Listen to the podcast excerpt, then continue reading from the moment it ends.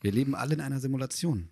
Kennst du die Theorie? Ja, natürlich. Die ist ja eine der allgegenwärtigsten Theorien, die es gibt. Ganz genau. Welcher Film fällt uns da sofort ein? Jeder denkt da, denke ich, an Matrix. Ich denke auch, weil der Film ja genau das im Grunde so, im Grunde so der heilige Gral der Verschwörungstheoretiker von dieser Theorie.